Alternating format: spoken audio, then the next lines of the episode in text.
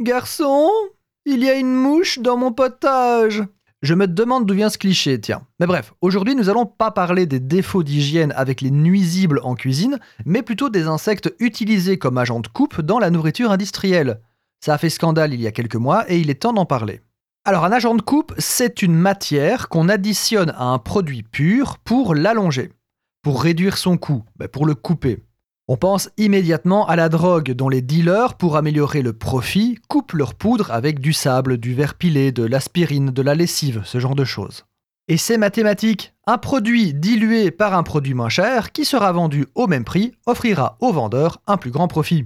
On dirait une maxime. Mais pas besoin d'exemples aussi extrêmes que la drogue, les industriels le font déjà avec la nourriture en coupant avec de l'eau par exemple et en compensant avec des exhausteurs de goût. C'est honteux, mais c'est légal. Ces derniers temps, des insectes ou des poudres d'insectes ou encore des pâtes d'insectes sont utilisés comme agents de coupe dans la nourriture. Et forcément, Crocodile est pas content, pas content, pas content. Première chose à savoir, c'est un procédé légal et c'est indiqué obligatoirement sur l'étiquetage. En fait, manger des insectes en soi, c'est pas si grave. Il faut juste faire attention aux allergies, car c'est un produit peu connu des Occidentaux. Hormis ça, énormément de cultures on consomme déjà et il n'y a aucun problème avec ça. Le problème, c'est que les insectes, ça dégoûte, et moi en premier. Je ne fais le procès de personne.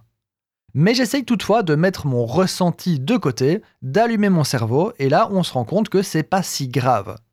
À titre d'exemple, au XVe siècle, on ne consommait pas de tomates car on les pensait toxiques. Les choses évoluent. Si toutefois, l'idée qu'un criquet migrateur ou un verre de farine jaune finissant dans votre estomac vous dégoûte, lisez bien les étiquettes, et alors, arme ultime, cuisinez vous-même.